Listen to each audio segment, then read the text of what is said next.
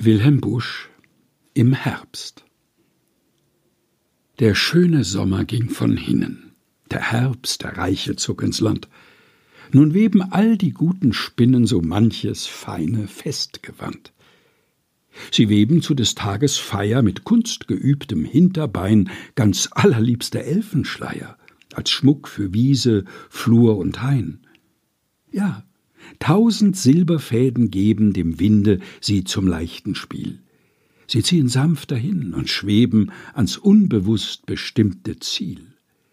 Sie ziehen in das Wunderländchen, wo Liebe scheu im Anbeginn, und leis verknüpft ein zartes Bändchen den Schäfer mit der Schäferin. Wilhelm Busch im Herbst gelesen von Helge Heinold